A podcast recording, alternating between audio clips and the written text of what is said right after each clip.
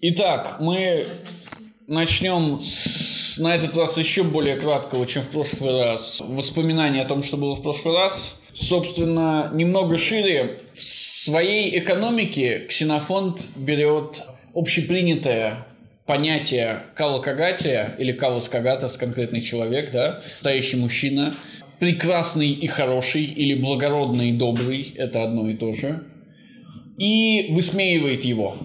То есть не просто высмеивает, а, собственно, как бы разоблачает, раскрывает его настоящую сущность. Из хамах никакой не Калас Кагатас, из хамах в лучшем случае повод для смеха. В меморабилии Ксенофонт пытается создать или описать нам подлинного Калас Кагатаса, подлинную Калакагатию. И сначала он говорит нам, кто в нее не входит, затем он показывает нам из учеников Сократа, из последователей Сократа, кто жаждет блага, собственно, Агафос, кто жаждет прекрасного или благородного, Колос. Значит, все это показано в соответствии с, с тремя книгами. Вторая книга посвящена тем, кто жаждет приватного блага. Это дальний круг. Вы знаете, кто туда входит, мы уже читали имена а, затем, в третьей книге он показывает нам тех, кто жаждет прекрасного. Сейчас мы дойдем до этой шутки. Но книг четыре, поэтому мы понимаем, что в четвертой книге чего мы должны ожидать? Мы должны ожидать того, что нам будет показан сам Калас Кагатас. Человек, который объединяет в себе прекрасное, а я напоминаю, что те, кто жаждут прекрасного, жаждут политики, и те, кто жаждут блага, жаждут неполитической жизни. Так вот, Калас Кагатас должен объединить в себе два этих качества. Карлос Кагатос должен быть полноценным человеком, и в этом смысле Карлос Кагатос должен быть настоящим учеником Сократа. Помните, как определяется Карлос Кагатос? Это тот, кто задает философские вопросы и отвечает на них. Мы действительно видим в четвертой книге ученика Сократа. Это некий Ефидем, или, если вы предпочитаете платоновскую версию, Евтидем платоновскую версию просто это имя одно и то же, но почему-то в переводах Платона он не Евтидем, а в переводах Ксенофонта Евфием. Но это не один и тот же человек. То есть диалог Евтидем, где представлен софист Евтидем и его брат Дионисодор, это, не сов... это совершенно не тот Евтидем, который, о котором идет речь в меморабилии. И которого мы для простоты будем называть так же, как его называет наш переводчик Евфида. Этот Ефидем, как мы увидим, если дойдем до четвертой книги, он на самом деле не годится в ученики к Сократу. По определенным причинам Ксенофонт объяснит по каким. И мы задаемся вопросом вообще, зачем Сократ к нему приближается, потому что Сократ становится инициатором э, их взаимодействия. Сократ как бы привлекает Ефидема на свою сторону, Сократ берет его в ученики. С одной стороны, мы понимаем, почему это сделано так потому что Ксенофонт не может показать нам подлинного ученика Сократа, не может показать нам, как Сократ э, рекрутирует и как Сократ общается, например, с Платоном, по понятным причинам, которые мы обсуждали в прошлый раз. С другой стороны, если вы помните вторую главу первой книги, Ефидем – это как раз тот юноша, о которого Критий хочет тереться, как свинья о камне. У Ефидема есть прозвище «Прекрасный колосс». В связи с этим мы понимаем небольшую шутку Ксенофонта. Крити – это человек, который жаждет прекрасного, но не прекрасного в смысле политики, а в буквальном смысле прекрасного. Он хочет прекрасного юношу. И Сократ отваживает его от этого прекрасного юноши, одновременно вместе с тем привлекая этого юношу на свою сторону, беря его в ученики. Каким-то образом вот этот треугольник, в кавычках треугольник, Сократ, Критий, Ефидем, он должен нам показать, как будет работать более серьезный треугольник, потому что в третьей книге, когда мы достигаем пика прекрасного, пика политического, а именно разговора Сократа с Хармидом, и с единственным человеком, которого Сократ не отваживает от политики, а наоборот призывает заниматься политикой, следующая, если мне не изменяет память, или позаследующая глава посвящена вдруг Феодоте – Феодота, да. Можно спросить, я уточнить хотел, прекрасное получается это что-то личное, э, а э, благое это что-то общее получается. Если э, человек хочет прекрасного, он занимается политикой, если он хочет благого, то он не занимается политикой. Он, он аполитичен, он занимается личной жизнью, тогда скорее наоборот. Разговор с Феодотой – это разговор с фактически куртизанкой, которая славится своей красотой. Она тоже прекрасна. И Феодота – это та самая женщина, которую, если мы верим другим авторам, которая похоронит в конце жизни Алкивиада, которая будет э, вместе с Алкивиадом и похоронит Алкивиада. Таким образом, получается второй треугольник. Сократ, Алкивиад, Феодота. Феодота тоже прекрасная, но вы видите разницу между Критием и Алкивиадом. Да? Критий хочет тереться о Евфидема, а Алкивиад хочет тереться о Феодоту. И в этом смысле Алкивиад немного лучше – мы также понимаем это еще и потому, как Сократ и Алкивиад взаимодействуют по сравнению с тем, как Сократ и Критий взаимодействуют. Хорошо. А Да, конечно. Почему Алкивиад лучше?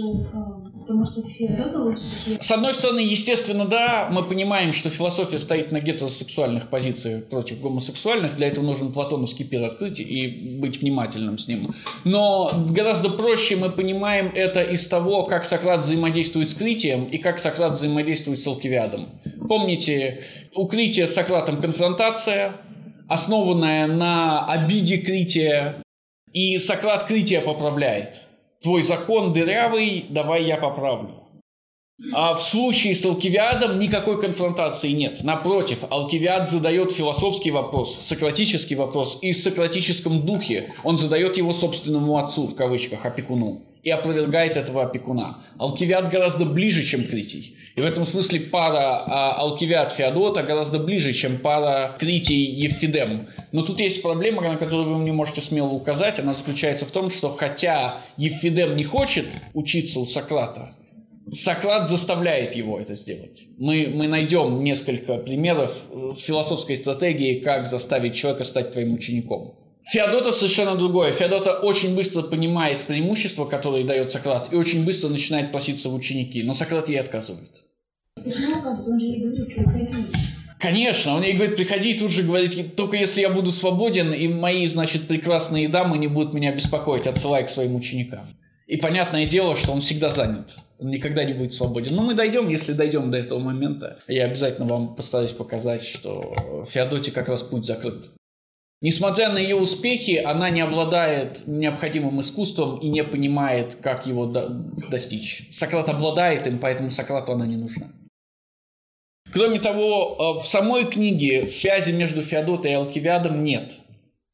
Поэтому мы не знаем, считал ли Ксенофон, что все вообще знают, что это общепринятое знание, что Феодот и Алкивиад вместе. Потому что в случае с Ефилемом он четко нам поясняет, что это тот самый человек, который из Критии, о которого Критий, Критий хочет немножко потеряться о камень. Далее, мы обращаемся к предыдущей главе. Она очень-очень специфическая. Значит, во-первых, во второй главе Ксенофонт выставляет против Платона целую интересную доктрину, против платоновской доктрины припоминания, изложенной в Миноне.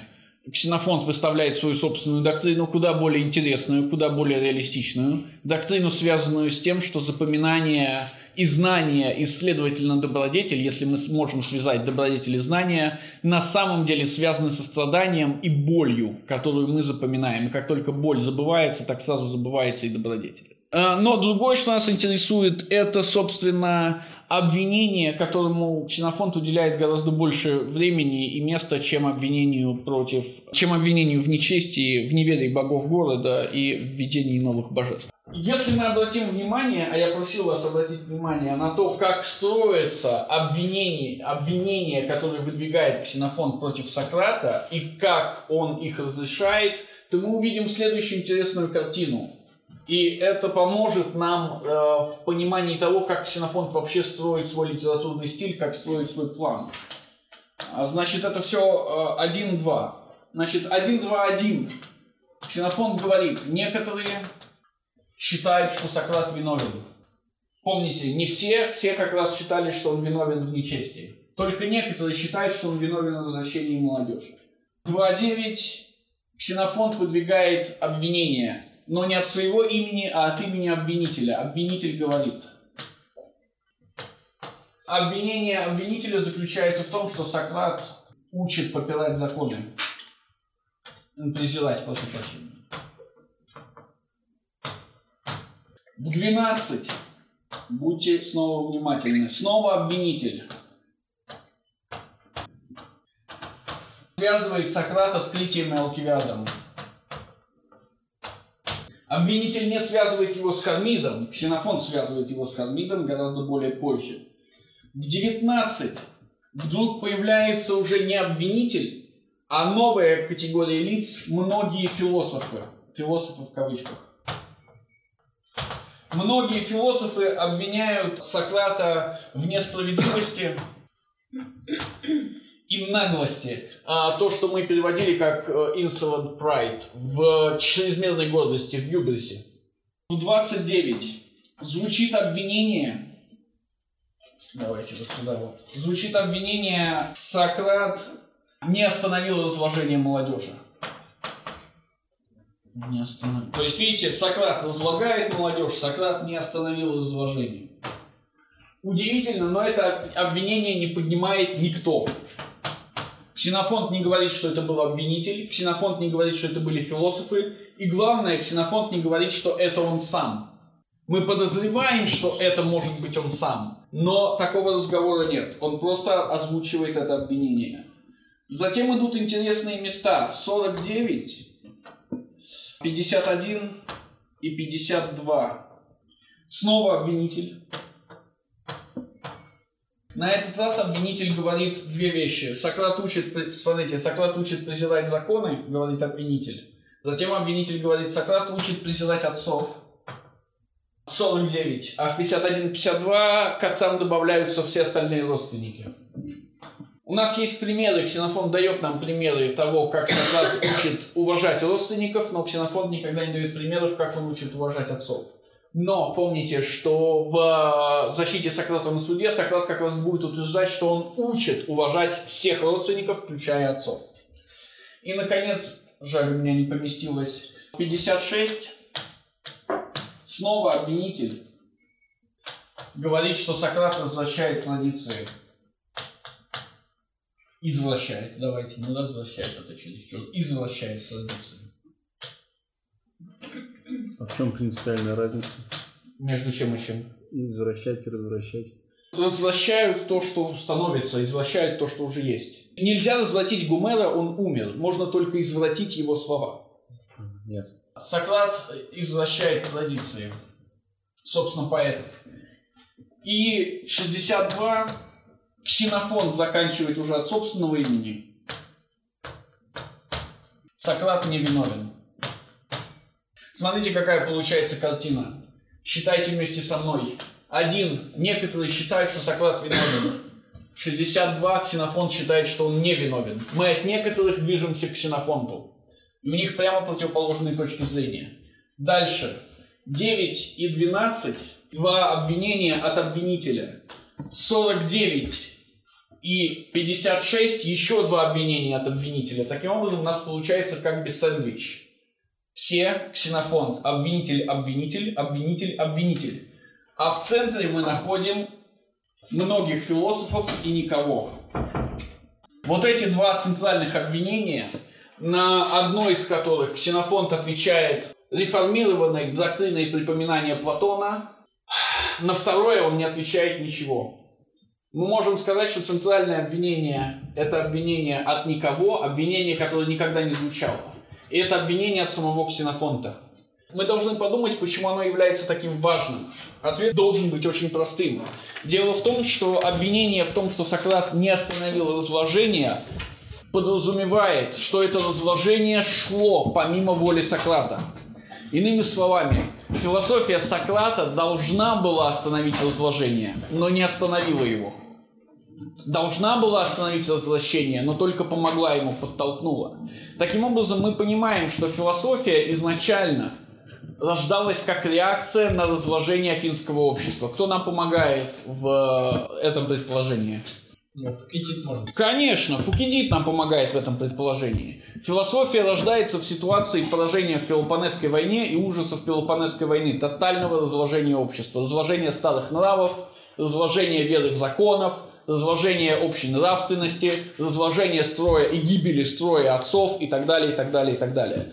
Философия – это ответ на разложение, а не источник разложения. Философия возможна только через разрушение? Нет, нет, нет, нет, нет. Условиями появления философии является разрушение. Что гибнет? Что разлагается?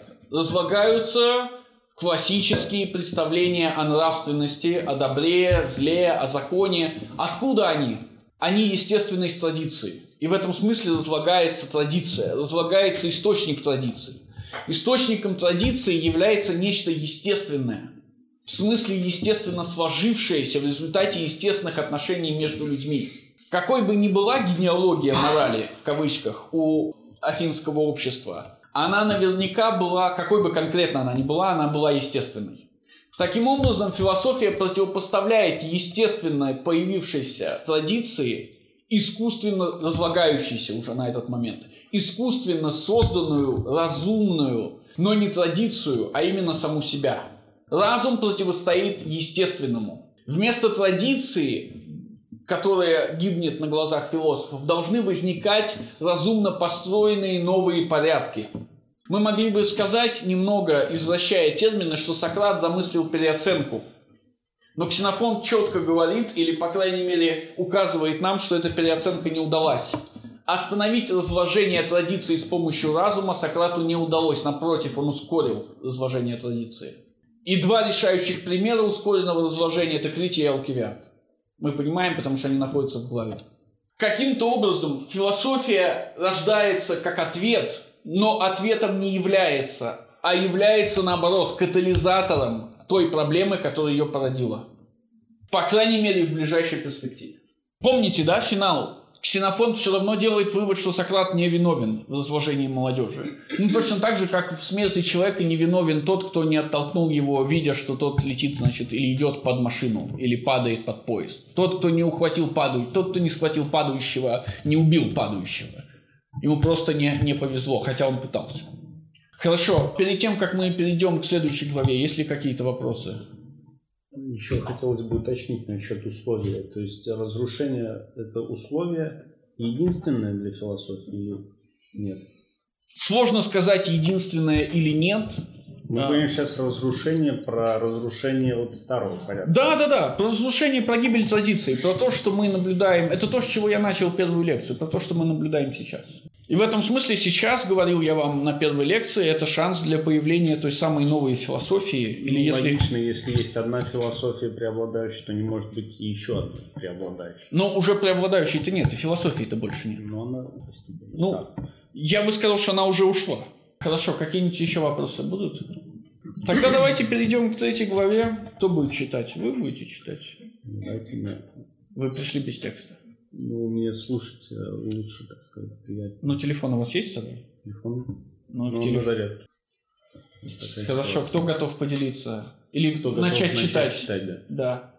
Что Сократ, по моему мнению, и пользу приносил своим друзьям, как делом, обнаруживая пред ними свои достоинства, так и беседами, об этом я теперь напишу, что припомню. Итак, Ксенофонт как бы переходит к другой теме. Мы не думаем, что Ксенофонт переходит к другой теме, мы думаем, что он остается в парадигме благочестия, неумеренность, а воздержанность. Благочестие, воздержанность, благочестие, воздержанность.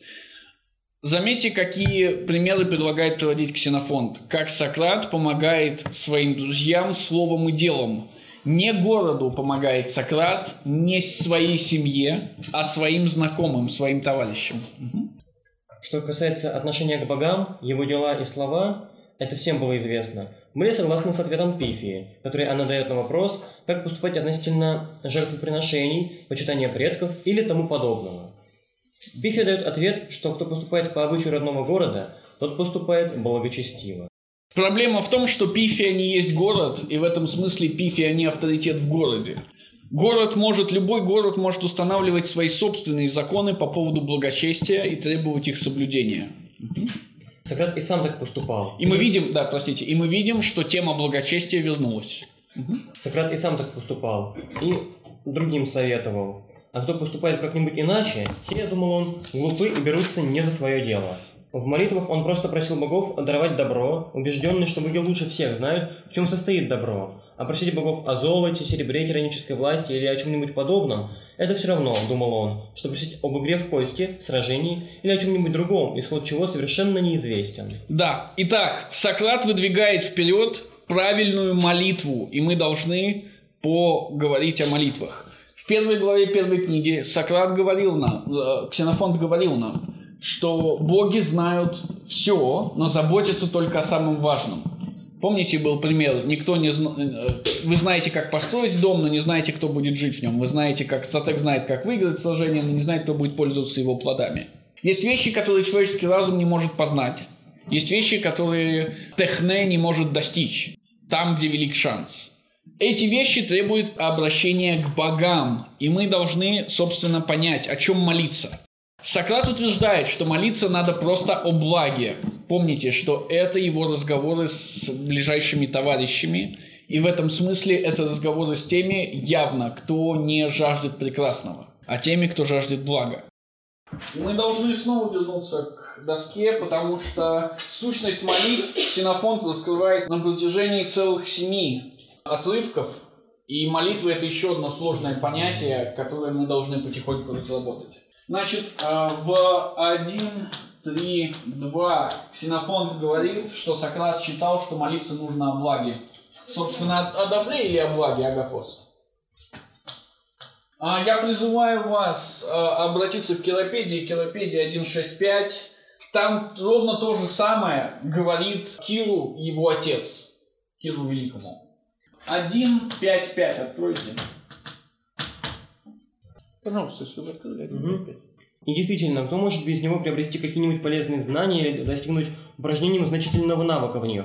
Какой раб до э, чувственных наслаждений не, не доведет до позорного состояния и телу, и душу? Я напоминаю вам, что в данном случае раб это дулос, раб телесных удовольствий это раб по рождению, не раб, ставший рабом в результате завоевания. Мне кажется, клянусь Герой, свободный человек не желает получить такого раба, а рабу таких наслаждений следует молить богов о том, чтобы ему получить хороших господ. Итак, раб, который является рабом по, по рождению, то есть человеком невоздержанным по своей природе в кавычках, нужно молиться о хороших господах. Это говорит Сократ, и мы предполагаем, следовательно, что благо, о котором Сократ предполагает молиться, в данном конкретном случае превращается в хороших господ. То есть хорошие господа являются благом для человека, который не воздержан от рождения. Мы также понимаем, что так как мы уже разделили людей на рабов и господ, на калакагатию и двух, два вида рабов, мы также понимаем, что эти рабы действительно должны быть рабами, не в смысле рабами своих страстей, а в смысле рабами хороших господ. В смысле рабами калакагатии. Каким-то образом на этом, на, этой, на этом простом делении рабы по рождению, рабы свободные, но ставшие рабами, и подлинно свободные, мы уже имеем простую иерархию. 2, 2, 10. Вы не будете читать, я скажу просто. Речь идет о Ксантипе и ее моли... Речь идет о сыне, собственно, Сократа, его борьбой с с Ксантипой. Сократ знает, что Ксантипа молится за благо ее сына. Сократ не останавливает ее молитв, хотя очевидно, что эти молитвы, они э, являются противоречащими тому, что Сократ думает о молитвах. Ведь она молится не о благе как таковом, а о благе ее собственного сына. Почему Сократ не останавливает Ксантипу? Ваше предположение. Может быть, он видит в своем сыне хорошего господина? Ни в коем случае. Этот единственный разговор с сыном, это единственный разговор, когда Сократ заставляет кого-то, а именно молодого человека, слушаться а, авторитета родственников. Все. Ни, ни для чего больше он не служит. Ни один из детей... Это единственный сын Сократа, имя которого мы знаем. Ни один из детей Сократа не был подлинным господином. Сократ ни одного из них не воспитывал. Почему он не останавливает Ксантипу, которая молится неправильно? Мы должны задаться широким вопросом, почему Сократ не останавливает всех людей, ведь, очевидно, все люди молятся неправильно, особенно рабы э, от природы. Короткий ответ на этот вопрос заключается в том, что Сократ не может остановить Ксантипу. Мы знаем о ее характере, и этот характер абсолютно отвратительный и невыносимый, и Сократ предпочитает не испытывать на себе лишний раз. Это короткий ответ. Более длинный, на более длинный я вам указал. 3, 8, 10. Пожалуйста. Читать, да? Да. Короче сказать, куда хозяину во все времена года бывает всего приятнее укрываться и где всего безопаснее помещать вещи, то и будет по справедливости самое приятное и прекрасное жилище. А картины и разные украшения гораздо больше отнимают удовольствий, чем доставляют. Для храмов и жертвенников, говорил Сократ, самое подходящее место то, которое видно отовсюду, но где мало ходят, потому что приятно, увида- э, приятно увидав храм, помолиться, и приятно подойти к нему, находясь в чистоте. Да, заметьте, какая молитва, как, какой эпитет у молитвы? Приятная. Мы увидим э, в ходе э, этой беседы о том, что, Сок- что Сократ делит приятное и полезное. Молитва бесполезна, но она приятна. А может быть и неприятна, если храм не в правильном месте стоит. А там написано, попробуйте еще разочек. Самое подходящее место то, которое видно отовсюду, но где мало ходят. Достаточно. Нас интересует, что Сократ, деля полезное и приятное, а затем заявляя, что молитва может быть приятна, а может быть неприятна, Сократ заставляет нас сделать вывод, что молитва абсолютно бесполезна. Мы снова возвращаемся к единичке и снова думаем о ней. Дальше. 3, 14, 3. А если кто без хлеба ест одно мясо, продолжал Сократ, не ради атлетических упражнений, а ради удовольствия, можно ли считать его, его эм, мясоедом или нет? Едва ли кого-то другого эм, можно э, назвать мясоедом, сказал тот. А кто ест мало хлеба и много мяса? Спросил кто-то другой, другой из присутствовавших. Мне кажется, отвечал Сократ, и его правильно э, было бы назвать мясоедом. И когда все люди эм, молят богов об изобилии плодов земных, он, надо думать, стал бы молиться об изобилии мяса. Следующее замечание. Все люди молятся неверно. Как и Ксантипа. Они просят не блага, а конкретных вещей. Теперь мы немножко лучше понимаем, почему надо просить блага, а не конкретных вещей. Потому что боги никогда не доставляют конкретных вещей, но с вами иногда может происходить что-то хорошее, что вы можете интерпретировать как благо и ответ на молитву. Молитва в целом бесполезна, потому что она не приносит ничего из того, что вы просите. Поэтому лучше просить наиболее туманно, чтобы любое э, полученное вами удовольствие или наслаждение можно было интерпретировать как ответ на молитву. Что польза в вашем понимании, либо в понимании? Мы, мы, мы, это, это прям отдельный серьезный вопрос, ему будет посвящена первая и вторая книги. Но в целом, давайте попробуем. Ничего выходящего за э, стандартную за стандартное представление или понимание о принесении пользы, то есть улучшении положения другого, здесь нет. Сократ будет учить своих, своих товарищей или э, своих знакомых, свой дальний круг, приносить пользу Отечеству и своим друзьям. Быть полезным э, в своим друзьям значит сам, самый простой, э, в самом простом определении приносить им благо и защищать их от зла.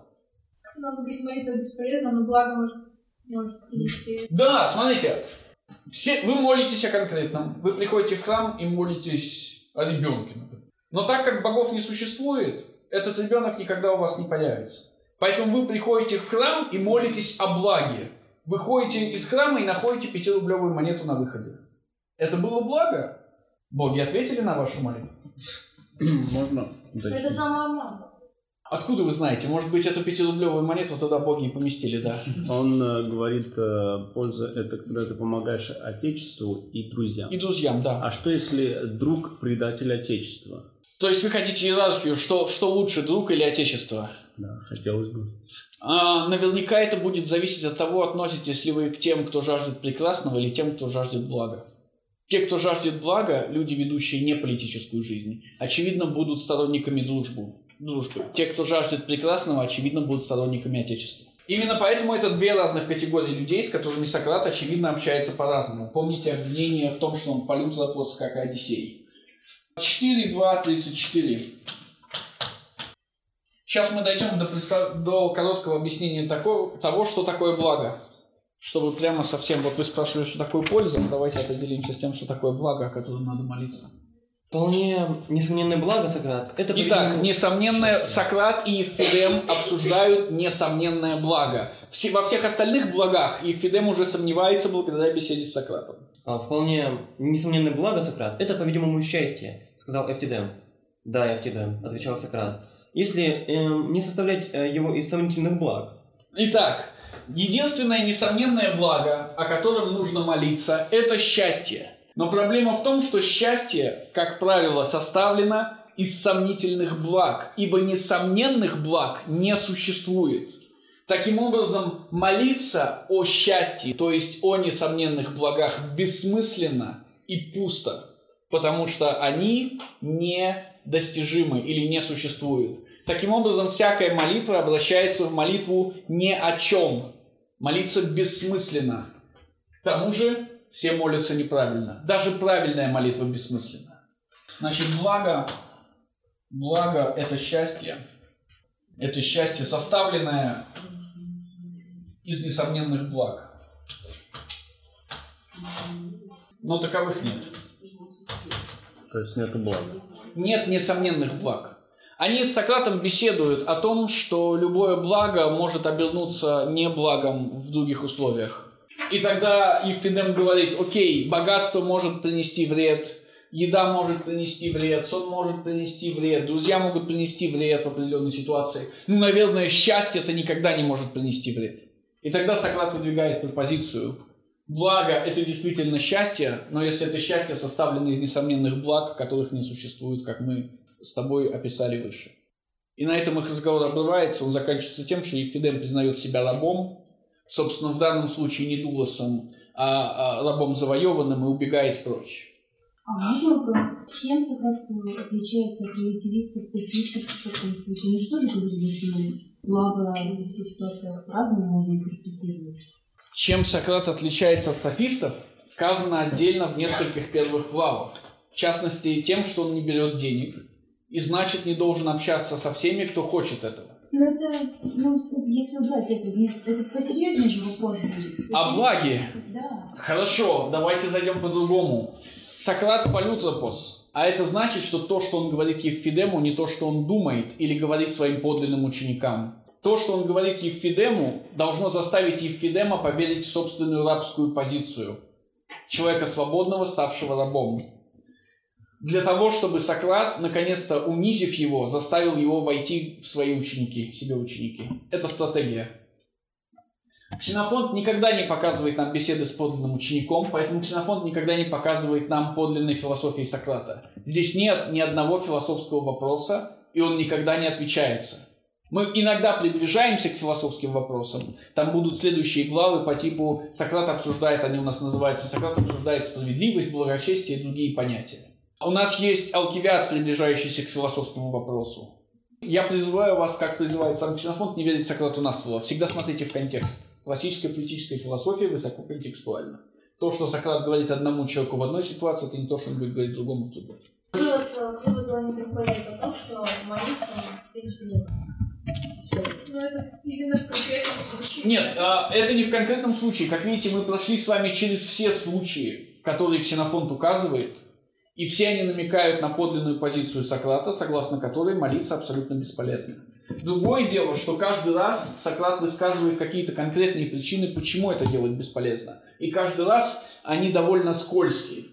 В смысле, э, вывод о том, что молитва бесполезна, потому что она приятна, выходит из, э, из э, главы, которая посвящена разделению пользы и приятного, полезного и приятного. Вывод о том, что молиться надо о благе, которое есть счастье, составленное из несомненных благ, но таковых не существует, также выходит только из самого разговора об этих благах. Вы всё сводите и объясняете какой-то ваш тезис и обращаетесь к другим главам. Но в других главах он разговаривает с другими людьми, то есть вы говорите, что не нужно как бы нужно контекст смотреть, а сами связываете как на, наоборот. Я хочу сказать наоборот. Позвольте мне, позвольте мне оправдаться. Вырвать из контекста было бы так. Сказать, что вот это последнее заявление Сократа является истинным. И все остальные заявления отменены. Я же, напротив, призываю вас взглянуть на все эти заявления, утверждая, что каждая из них является контекстуальным.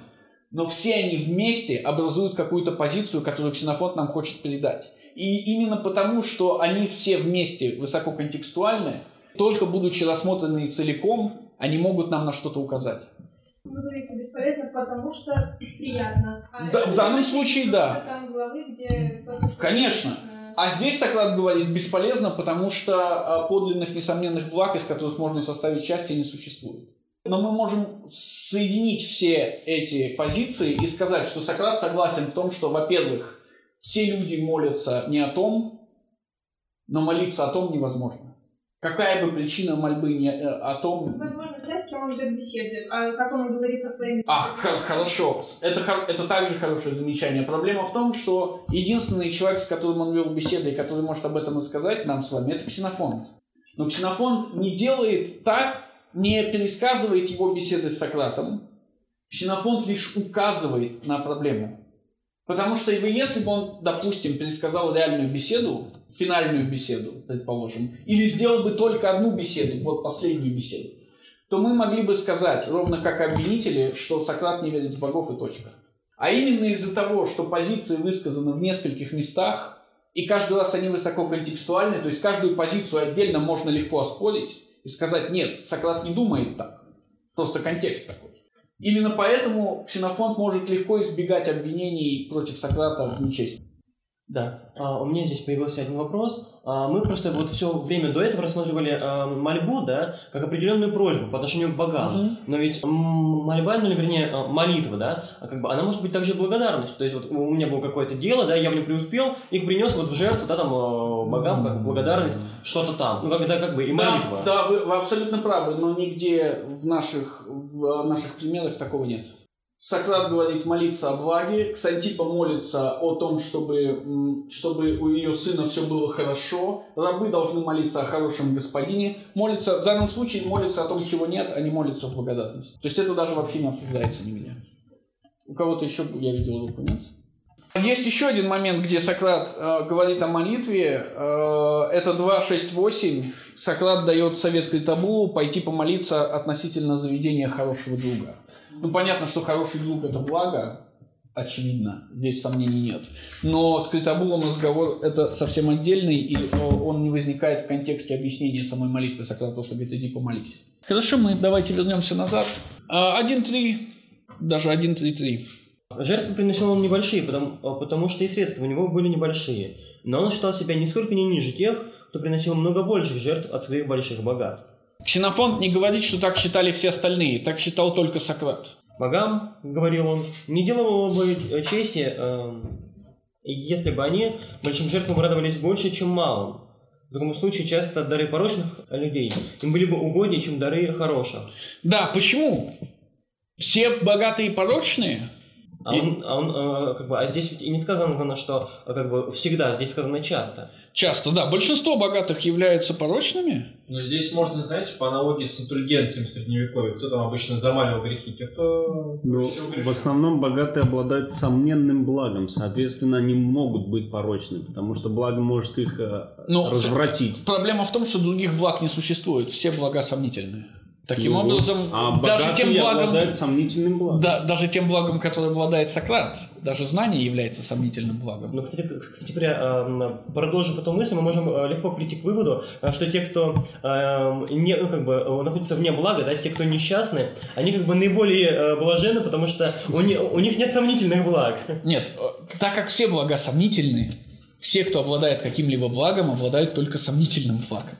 То есть несчастны. Ну, мы про, про счастье вообще пока ничего не говорили. Хорошо, давайте дальше. По его убеждению, боги более всего радуются по счету от людей наиболее благочестивых. Он хвалил, он хвалил также следующий стих. Смотрите, значит, не количество жертв, а тот, кто жертвует эти жертвы, для богов является э, решающим моментом. Мы задаемся вопросом, почему?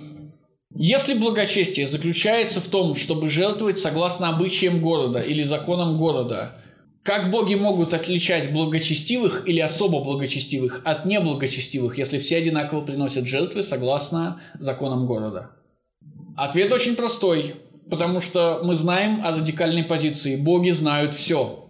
Таким образом, боги могут отличить верующего от неверующего, хотя и тот, и другой приносят жертвы согласно законам города.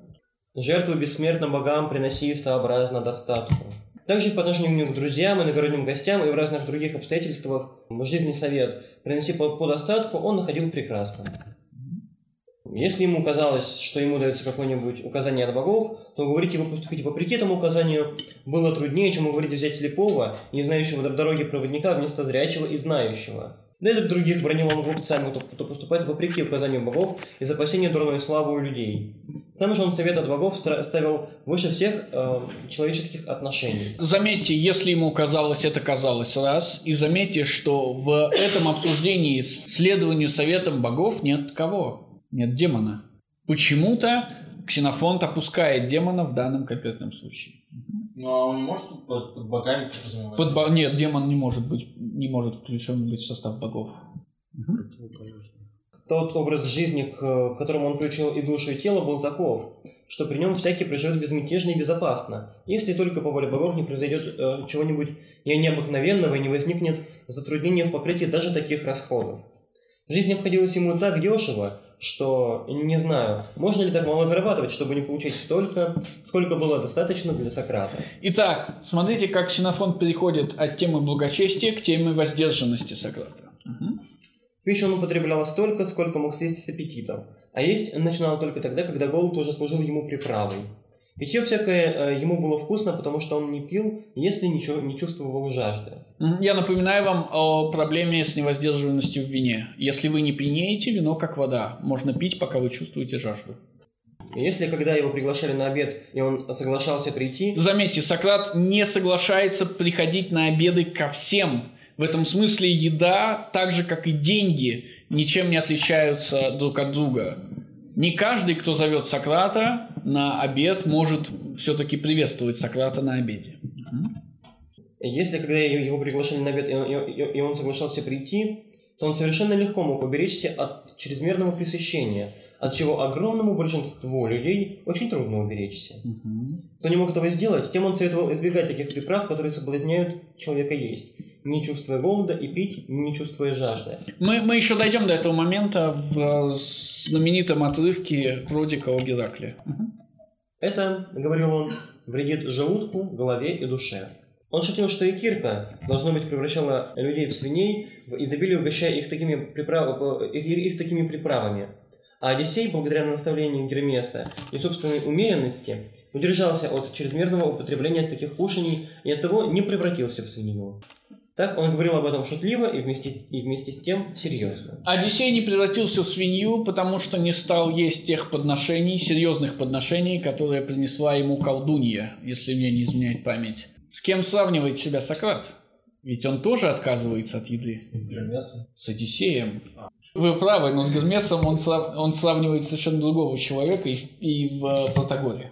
Давайте дальше. В данном случае с Одиссеем. Угу. К тому же здесь он как бы э, сказывает, что один Одиссей, да, не стал свиньей, в отличие от остальных. Да, да. И сравнивая да. себя с Одиссеем, он, очевидно, всех остальных сравнивает с... Э... с... Да, да. Но будьте внимательны, речь идет о подлинных рабах, речь идет о невоздержанных людях. Есть что-то, что подталкивает людей к невоздержанности. В частности, это хорошая еда. Сейчас э, Ксенофонт переходит от еды и питья, в скобочках питья, к, собственно, сексуальным удовольствиям, к сексу. И это единственный разговор, где Ксенофонт появляется как действующее лицо, получает от Сократа лещей и навсегда исчезает. Тем самым Ксенофонт рисует свои отношения с Сократом таким образом, что тогда, когда они встречаются, Сократ просто постоянно дает ему лещей. Давайте посмотрим. От любви к красавцам советовал он тщательно воздерживаться. Заметьте, ни слова о воздержании к любви к красавицам. Нелегко, говорил он, владеть собой, касаясь таких людей. Услышав однажды, что Критабул, сын Критона, поцеловал Алкивиадова сына, красавца, он спросил Ксенофонта в присутствии Критабула. Скажи мне, Ксенофонт. Итак, смотрите, мы снова видим эту стратегию. Когда Сократ натыкается на действия его учеников которые, или товарищей, которые ему не нравятся, он никогда не конфликтует с ними напрямую, он поднимает вопрос публично, в присутствии того, кто является жертвой, но не в присутствии того, кто, кого надо исправить. Угу. Скажи мне, Ксенофонт, не правда ли э, ты считал Критабула скорее скромным, чем наглым? Ну, давайте я поправлюсь. Тут как раз Критабул присутствует. Угу. Скорее осторожным, чем безрассудным и рискующим. Конечно, отвечал Ксенофонт. Так считай его теперь в высшей степени отчаянным и необузданным. Он станет и между мечей кувыркаться, и в огонь прыгать. Что же ты заметил в его поступках, что так дурно думаешь о нем? Разве он не отважился поцеловать Алкивиадова сына, такого хорошенького, цветущего? Ну, если этот рискованный поступок так- такого рода, сказал Ксенофонт, то мне кажется, и я могу попасть в эту опасность. Да, Ксенофонт тоже не защищен от чувственных наслаждений. Более того, будьте внимательны, Сократ сравнивает простую игру с смертельной опасностью. С какой опасностью? С опасностью попасть в рабство, перестать быть членом колокогатии. И, естественно, когда Ксенофонт признается, что он тоже подвержен этой опасности, Сократ отвечает ему единственными ругательствами, которые мы знаем во всей книге. О, несчастный. Нет, нет, нет, нет, это очень плохо. Ах ты мразь! Для нас это будет решающим моментом. сказал Сократ. Хорошо. А, Как ты думаешь, что с тобой может быть после поцелуя красавца? Разве не станешь ты сейчас же рабом и свободного человека? Смотрите, как становится рабом свободный. Разве а, не станешь разоряться на вредные удовольствия? Разве будет у тебя время позаботиться о чем прекрасном? А при- смотрите, Ксенофонт должен заботиться, я напоминаю вам, колосс. Колон прекрасный, да, колосс прекрасный. Соответственно, Ксенофонт был из тех учеников или из тех последователей, которые жаждали прекрасного, а не блага, как минимум. Разве не будешь ты вынужден усердно заниматься такими вещами, какими не станет заниматься и сумасшедший? О, Геракл. Здесь, здесь, здесь э, о Геракл, потому что в решающем моменте, когда снова прозвучит «Ах ты мразь», это будет в разговоре с Гераклом. Давайте я так пока остановлюсь. Какую страшную силу ты приписываешь поцелую? И ты этому удивляешься? Отвечал Сократ. Разве ты не знаешь, что тарантулы величиной ме- меньше полобола, только прикоснувшись ртом, изводят лю- людей болью и лишают рассудка? Да, клянусь Зевсом. Заметьте, за, за клятвой Гераклом Ксенофонт клянется его отцом. Отвечал Ксенофонт. Но ведь тарантулы что-то впускают при укусе. Глупец. Ну, дурак, конечно. Но кто говорит глупец? Смотрите, это уличная перебранка. Кто говорит глупец? Вы слышали когда-нибудь в русском языке глупец в уличной перебранке? Дурак, сказал Сократ. А красавцы при поцелуе разве не впускают чего-то? Ты не думаешь э, этого только от того, что не видишь? Смотрите, Ксенофонт выступает как строгий материалист. Тарантул при укусе впрыскивает яд. Очевидно, любовный поцелуй не впрыскивает никакого яда. Но Сократ не согласен. Он не совсем материалист. Разве ты, ты не знаешь, что этот зверь, которого называют молодым красавцем, тем страшнее тарантулов, что тарантулы прикосновением впускают что-то, а красавец даже без прикосновения. Если только на него смотришь, совсем издалека пускай что-то такое, что сводит человека с ума. Смотрите, как поцелуй становится второстепенным. Красавцы сводят с ума и без, без всяких э, телесных взаимодействий. Даже смотреть на них не стоит. Мгм. Может быть, эроты по- потому называются стрелками, что красавцы даже издали на- наносят раны. Мгм. Нет, советую тебе, Ксенофонт, когда увидишь такого красавца, бежать без оглядки. А тебе, Критабул, советую на год уехать отсюда. Может быть, за это время, хоть и с трудом, ты выздоровеешь. За- Это будет э, одно из, один из интересных моментов. Когда Сократ будет давать советы своим друзьям или знакомым, чаще всего мы не будем видеть результата этих советов. Мы не знаем, послушался ли Критобул Сократа и уехал куда-то на год. Мы знаем кое-что другое. А, Мы должны задаться вопросом, бегает ли Сократ от молодых красавцев. И если Сократ не бегает от молодых красавцев, тогда этот совет дан Ксенофонту и только Ксенофонту. И, соответственно, Критобулу. Заметьте, Критобулу совет уехать, Ксенофонту просто бегать от них. Да, это две, два разных совета. Так вот, сам-то Сократ не бегает от красавцев, он, наоборот, бегает за красавцами. Каким-то образом его собственный совет не работает по отношению к нему самому. Каким-то образом он защищен от губительного влияния юношеских чар. Ну, воздержан он же был. Да, мы знаем, что он был воздержан в сексе. Хорошее замечание. Может быть, еще какие-то варианты? Ну, наверное, он полагал, что раз он и, как бы, и в отношении пищи Одиссей среди свиней, то, то, возможно, и в отношении любви он тоже Одиссей среди свиней. Нет, это, это уже был ответ. Он воздержан, да. Ну и то, что он никому не говорит, остается всегда, как бы, он знает, что это такое. Вам не кажется, что есть более красивый ответ? Он уже стар. И некрасиво. Ну, нет, он всегда был некрасив, но это не мешает бегать за красавцами, да? Это не значит, что красавцы бегают за вами. А, смотрите, во-первых, у нас есть пример Ефидема, за которым Сократ в прямом смысле бегает, и помните, что прозвище Ефидема – Ефидем красавец. Во-вторых, у нас есть пример Крития и Алкивиада. Никого красивее Алкивиада нет, мы знаем это прямо из самой книжки. И женщины, и мужчины бегают за Алкивиадом. И Сократ бегает за Алкивиадом. Ну и, конечно, мы знаем это из Платона, знаменитая охота Сократа на Алкивиада, которая длится годами и заканчивается в пире, где рыдающий пьяный Алкивиад признается в неразделенной любви и э, начинает выдумывать интересные истории. Короткий ответ, потому что он стар. Старикам помни, помните, что говорит Кефал из государства, когда Сократ его спрашивает, как тебе умирать? Он говорит, отлично, потому что женщины меня больше не волнуют. Уже один плюс в жизни есть. В жизни старика имеется в виду. Действительно, быть может, Сократ стар, но Ксенофонт нигде не указывает нам на это. И это большая проблема. Практически ни в одной из этих глав Ксенофонт никогда не укажет на время. Платон часто указывает на время и путает нас. И у Платона у нас все время получается Алиса в стране чудес. Время как бы есть, но его как бы нет мы как бы стоим, а как бы движемся. И мы никогда не можем схватить Платона за хвост, кроме определенных моментов, когда он этого хочет. Вот Ксенофонт избегает проблемы более простым способом. Он просто не говорит нам, в каком состоянии Сократ находится. Мы можем предполагать, но мы никогда, практически никогда не можем знать. Хорошо. Таким образом, и по отношению к любовным удовольствиям он держался этого мнения, что люди, не чувствующие себя в них в безопасности, должны отыскивать их в том, чего без особенно большой потреб... потребности тела душа не примет, и что при потребности его хлопот не доставит. А сам он, несомненно, был так хорошо вооружен против таких увлечений, что ему легче было эм, держаться в отдалении от, от самых цветущих красавцев – чем другим от самых отцветших, отцветших уродов. Ну, понятно, да, что это намек на то, что сам Сократ не очень красив. Но если вы откроете ксенофонтовский пир, вы увидите крайне интересный момент.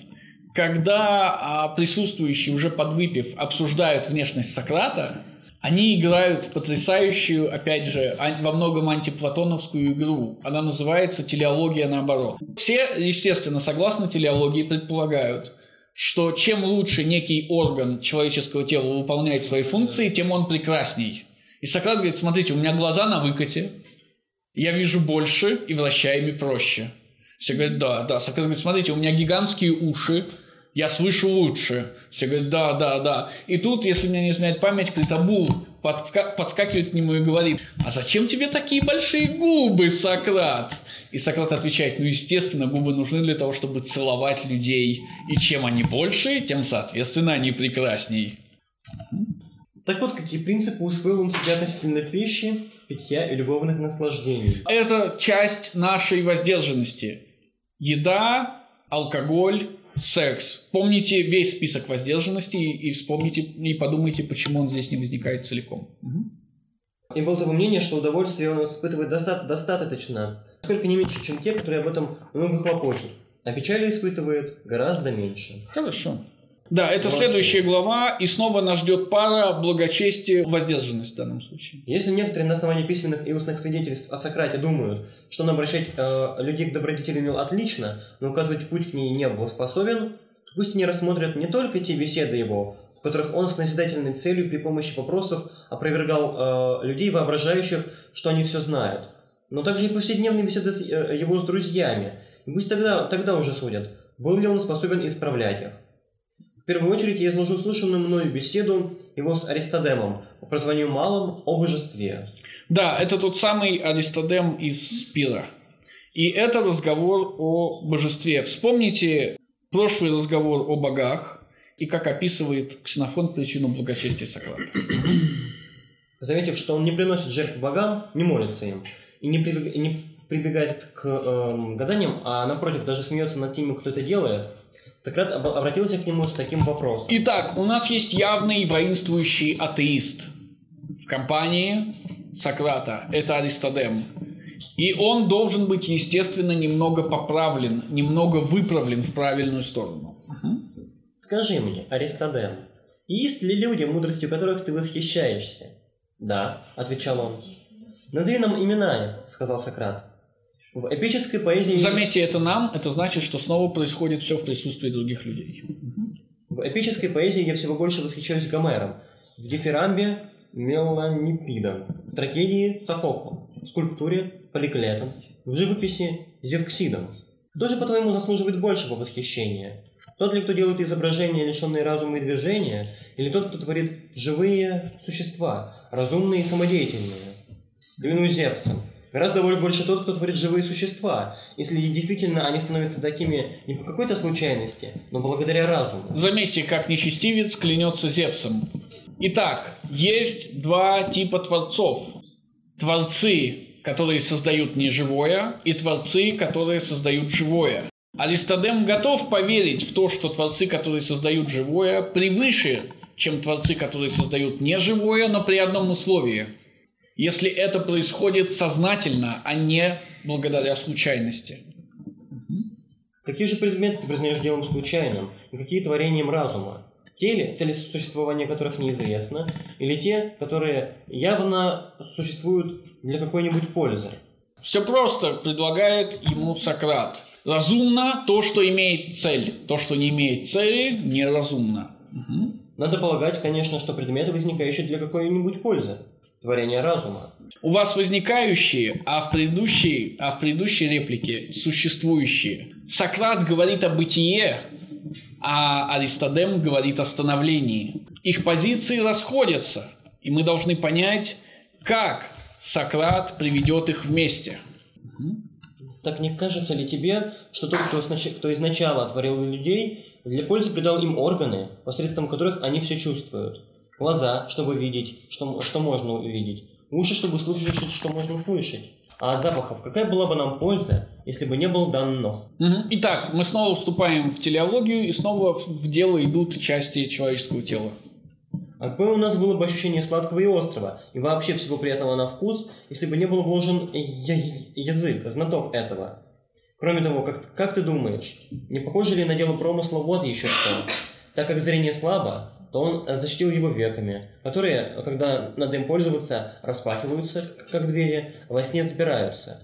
А чтобы и ветры не вредили ему, он насадил ресницы в виде сита, бровями, словно навесом отделил место над глазами, чтобы даже под головы не портил Вы можете а, остановить Сократа сейчас и сказать ему, а вот у рыб нет век, и они не закрывают свои глаза. Но Сократ не говорит обо всех животных сейчас, а только о человеке. Мы задаемся вопросом, что же получается? Боги не создали всех животных, но создали человека? Далее слух воспринимает всякие звуки, но никогда ими не переполняется.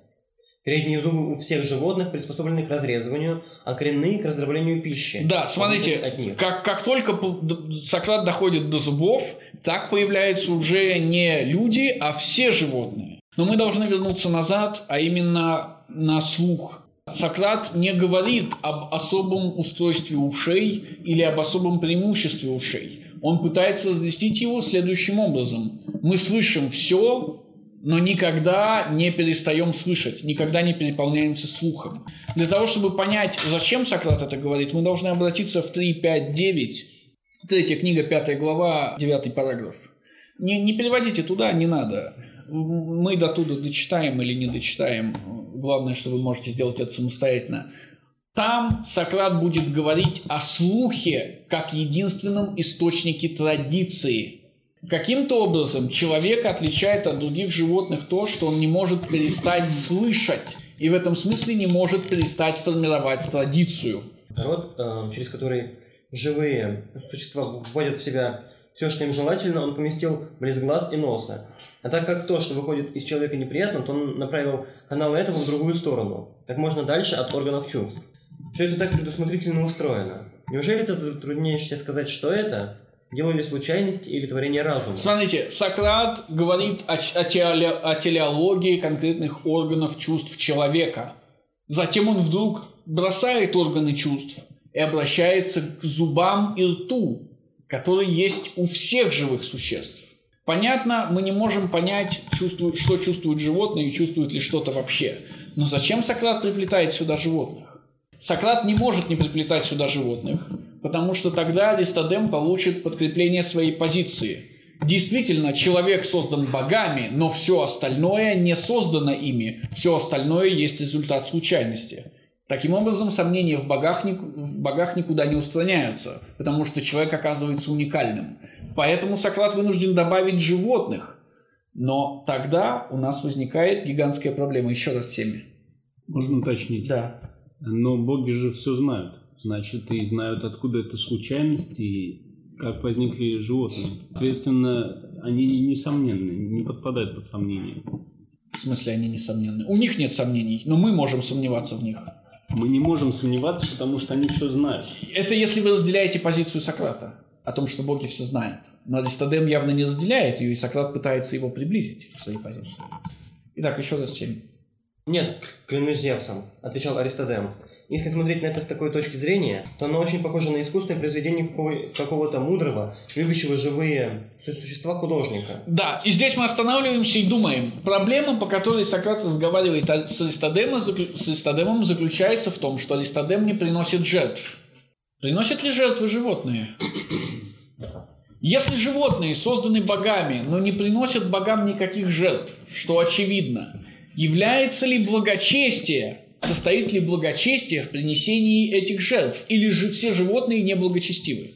Сократ не может отделить человека от других животных, но не отделяя, он наступает на мину. Если все живые существа были созданы богами, то благочестие явно не состоит в принесении жертв или разделении верований в этих богов, потому что очевидно, что животные вряд ли верят в каких-либо богов вообще.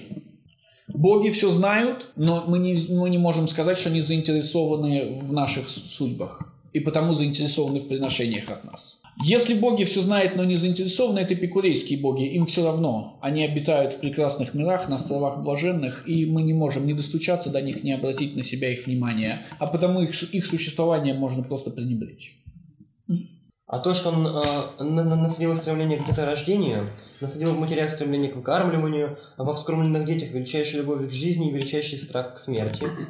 Без сомнения, это похоже на искусную работу кого-то поставившего себе целью существование живых существ. Бытие, да. Смотрите, мы доходим до конца, и Аристодем из становления приходит в бытие вместе с Сократом. Но обратите внимание на другое. Когда Сократ говорит о телеологии органах чувств, Аристодем отвечает ему «Клянусь Зевсом, я тебе верю». А когда Сократ начинает говорить о стремлении к продолжению рода и стремлении к избеганию смерти, Аристодем отвечает «Без сомнения». Он не клянется Зевсом, для него это не так важно. Почему? Это другой вопрос.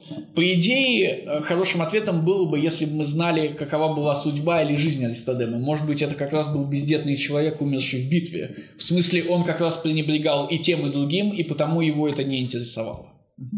А в самом себе ты, ты признаешь присутствие э, чего-нибудь разумного? Спрашивай, я буду, я буду отвечать. Угу. Смотрите, Аристодем не сопротивляется.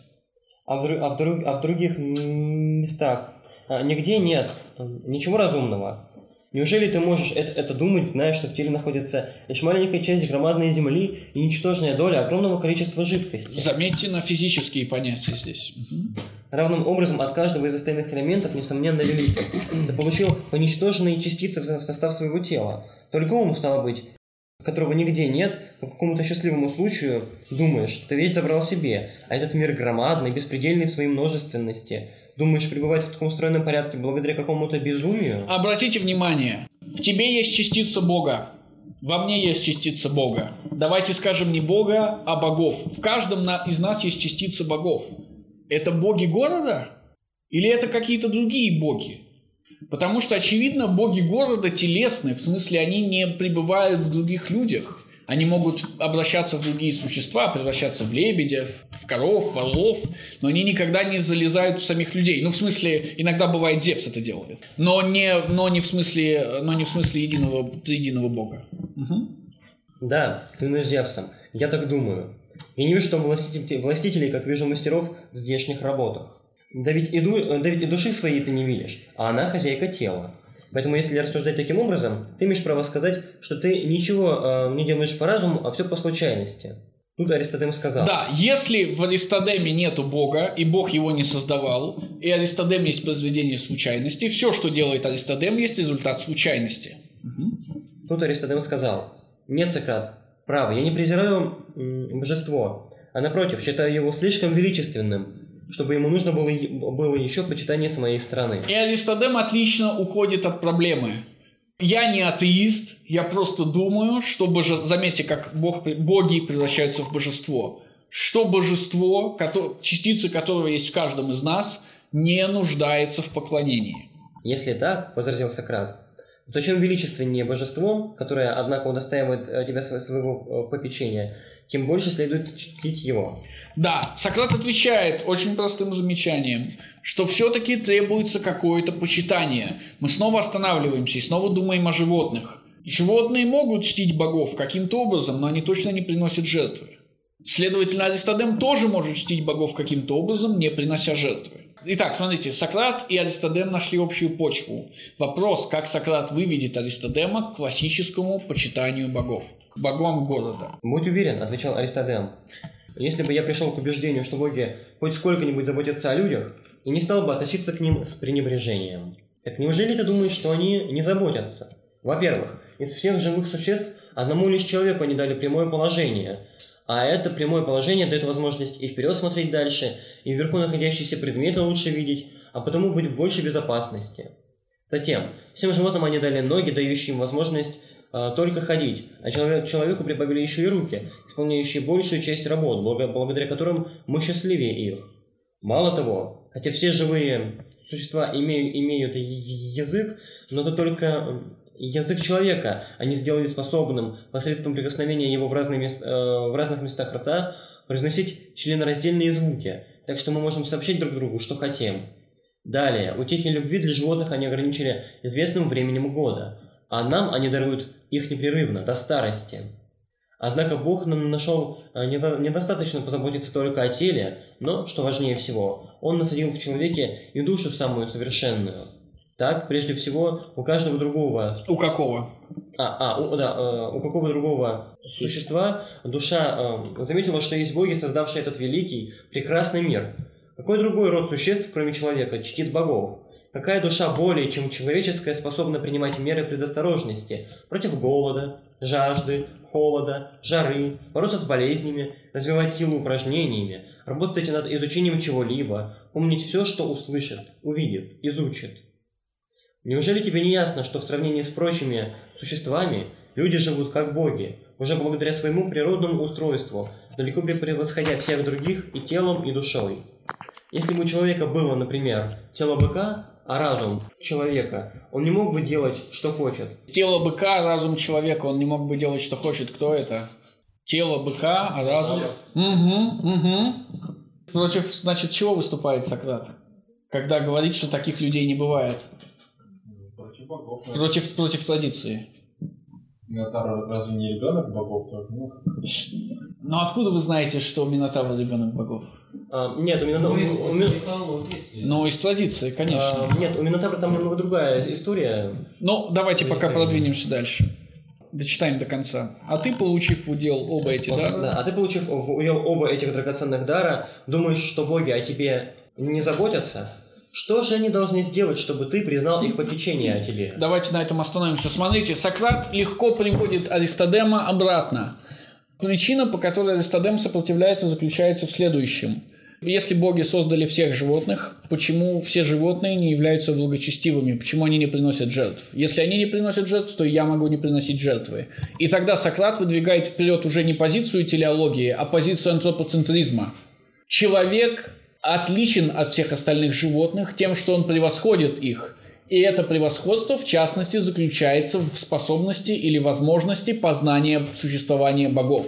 Таким образом, человек приговорен к тому, чтобы почитать богов, в отличие от всех других животных. Именно поэтому человек превосходит всех других животных. Давайте мы пока на этом остановимся, не будем слушать ответ Аристодема, а вернемся к нему уже после перерыва. Есть ли какие-нибудь вопросы? можно? Да. Во время, во время- перерыва я скажу. Хорошо.